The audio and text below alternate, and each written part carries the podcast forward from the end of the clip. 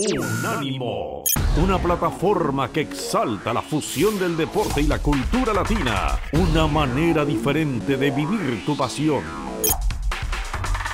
Se suma a la conversación Nicky Pauli. Nicky, fuerte abrazo, espero que hayas disfrutado el Gran Premio de Brasil, donde Hamilton da un carrerón desde eh, el arranque de las calificaciones, pues demostró que tiene un motor muy potente, eh, viene nueve lugares atrás para remontar y conseguir el, triunfo, ¿no? Superando a, Max Verstappen.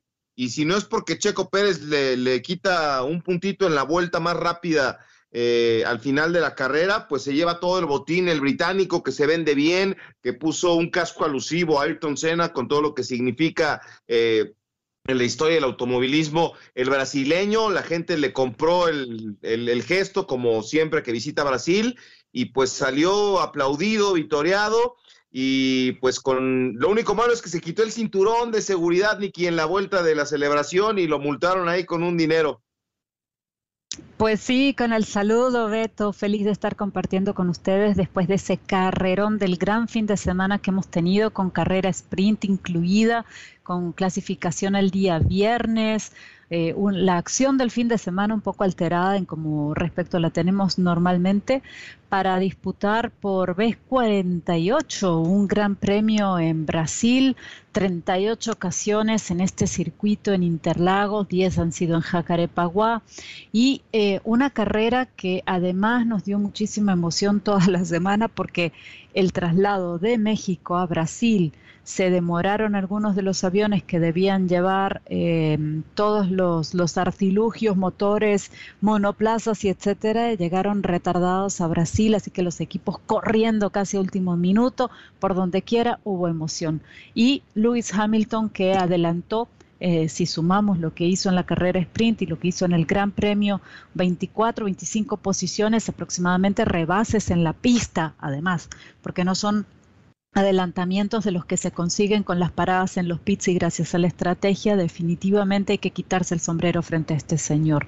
Sé que lleva un misil, sé que hay muchas voces que me lo han dicho el fin de semana, pero ya hasta el cansancio, públicamente y en mensajes privados, la gente me ha dicho, pero es que cualquiera con ese auto gana. Y mi pregunta a todos es, si a ti te ponen con ese auto ganas, pues dificulto, porque hay que tener también el talento para saber hacer esos adelantamientos, para tener los reflejos para hacer esos adelantamientos, la técnica para manejar ese auto, que no es cualquier cosa. Em, y yo particularmente siempre lo digo, ¿no? Yo sinceramente, a mí me das ese auto por muy misil, por mucho motor, por mucho lo que tengas, y yo no voy a hacer ni la mitad de los adelantamientos que hace Hamilton, ni voy a lograr carreras como la que gana Hamilton. Así que les pregunto yo a ustedes, ¿ustedes con ese coche ganan? Hay, una, hay, un tema, Nicky, ¿cómo estás? Te saluda Cristian Echeverría, pero hay una hay un tema en cuanto a las eh, eh, habilidades y las herramientas que puede tener cualquier ser humano, ¿no? Y eso te lo traslado al mundo de la fotografía, por ejemplo. Es como cuando la gente dice, no, pues con esa cámara tan grande yo tomo buenas fotografías, ¿no? Tenía que saber enfocar y otras cosas. en este caso, trasladando al tema de la, de la pista, queda claro que Luis Hamilton en este momento pues está en un gran nivel, eh, no solo porque gana pues el premio de Brasil, sigue por ahí atrás de Max Verstappen todavía en cuanto a la clasificación general, pero pues fue su día y, la verdad que el británico está para grandes cosas y, también coincido contigo, no es únicamente tener un auto, no es únicamente tener un buen motor, es también saber manejarlo y, qué, y saber qué hacer con él. Así es, Cristian, y con el saludo, me encanta volver a conversar contigo en estos micrófonos, pero, sabes, eh, una para, para muestra un botón, dicen en mi pueblo.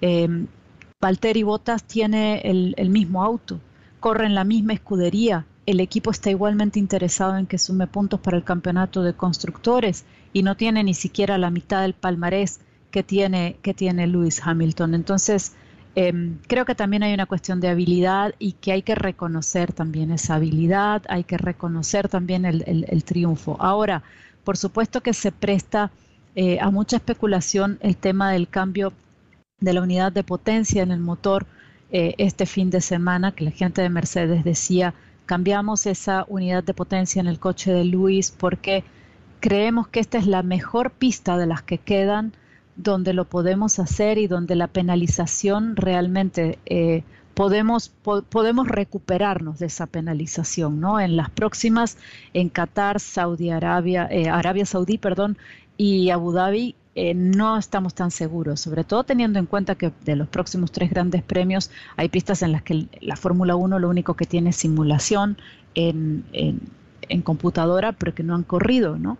Entonces, eh, ellos prefirieron tomar ese riesgo aquí y la pregunta que me hago yo y que creo que nos hacemos unos cuantos es cuánto de mejora tiene ese motor respecto a esa unidad de potencia, los, componentes que le cambiaron, le cambiaron respecto a lo que tenía anteriormente, ¿no? porque de verdad que sí la velocidad de punta es, más.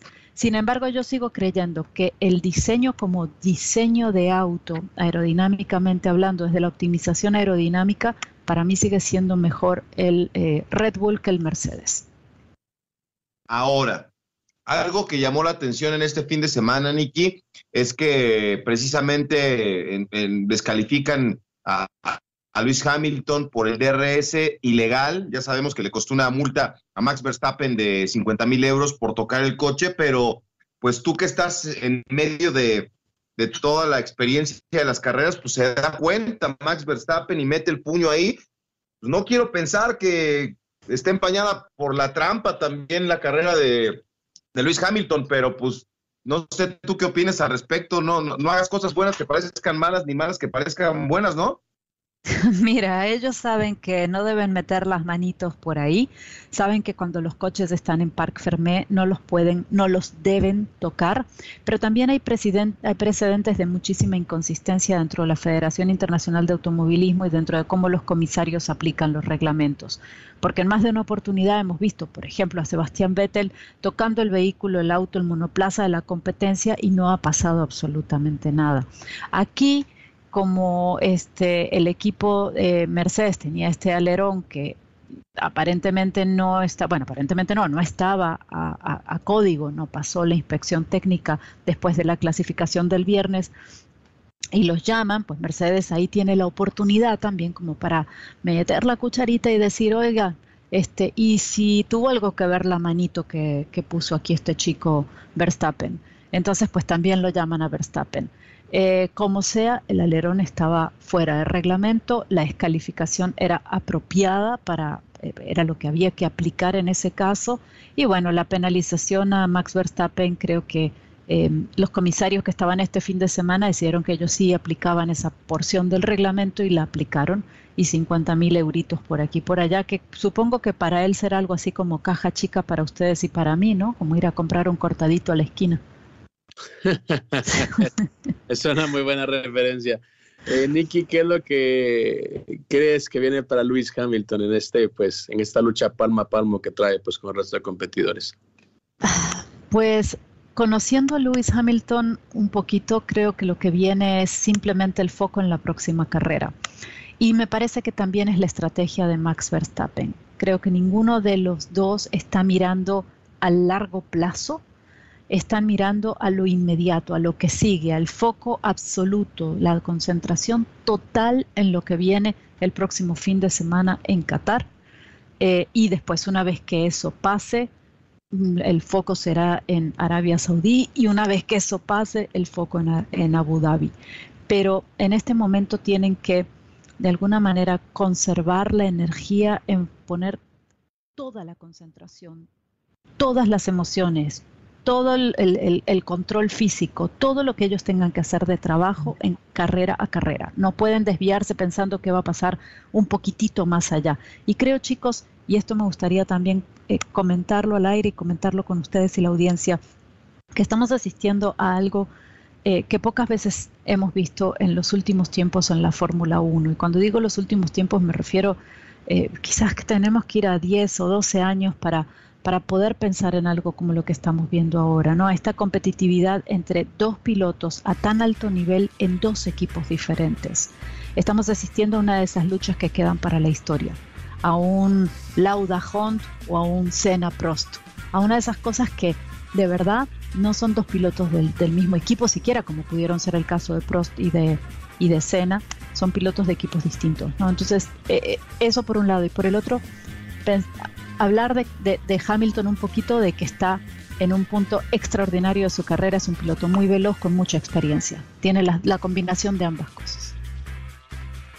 De acuerdo, pues estaremos en contacto, Nicky. Ahora la Fórmula 1 se va a Medio Oriente, viene el Gran Premio de Qatar, el de eh, Arabia Saudita y se cierra en Abu Dhabi, donde me parece que se va a definir el campeonato. Gracias, Nicky. Feliz inicio de semana. Hacemos la pausa y continuamos con más aquí en Sin Filtro en una